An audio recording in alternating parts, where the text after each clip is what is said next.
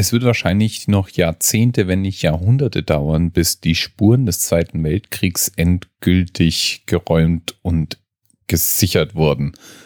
Und meistens meint man bei so einem Satz die Bomben, die in vielen Großstädten immer noch gefunden werden.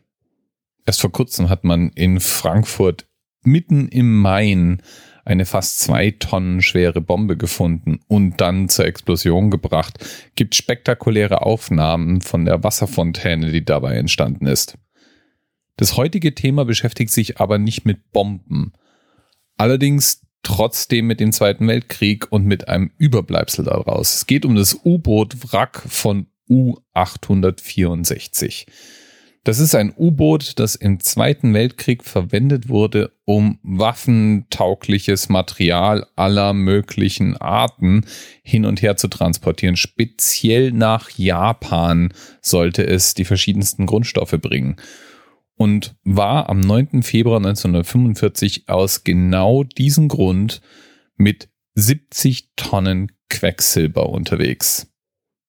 Die Alliierten hatten Wind bekommen von diesen regelmäßig stattfindenden Fahrten und am 9. Februar 1945 waren nicht nur U-864 unterwegs, sondern auch gleichzeitig ein Verfolger-U-Boot.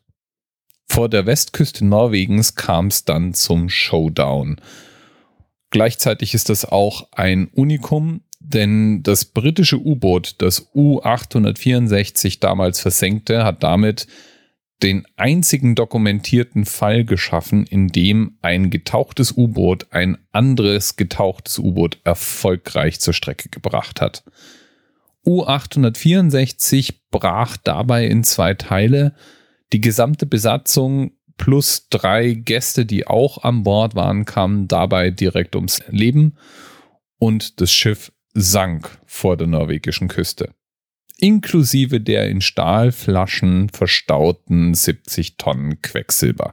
Und genau die sind jetzt ein ganz grundsätzliches Problem, denn Stahl rostet und ist so nach und nach fast durchgerostet. 1857 Stahlflaschen liegen da am Grund des Meeres. Zurzeit hat die norwegische Fischereibehörde ein Fischverbot an diesem Küstenabschnitt erlassen, um zu verhindern, dass Schwermetalle in die Nahrungskette gelangen. Aber man muss natürlich eine weitere Lösung finden für das Problem, denn irgendwann werden diese Flaschen durchgerostet sein. Und es ist eine Naturkatastrophe waiting to happen. Eine tickende Zeitbombe gewissermaßen. Deswegen plant man jetzt ähnlich wie bei Tschernobyl eine Art Sarkophag zu schaffen und das Schiffswrack mit einer Mischung aus Sand, Schutt und Betonschichten zu umgeben, die verhindern sollen, dass Quecksilber ausdringt. Alles in allem eine beunruhigende Geschichte und ein weiteres Beispiel dafür, wie viele Umweltbomben nicht nur in unseren Meeren, aber ganz besonders in unseren Meeren noch darauf warten, von uns entschärft zu werden. Bis bald. TMRS 10, 9, 8, the experience of 47 individual medical officers. Was hier über die Geheimzahl der Illuminaten steht. Und die 23. Und die 5. Wieso die 5? Die 5 ist die Quersumme von der 23.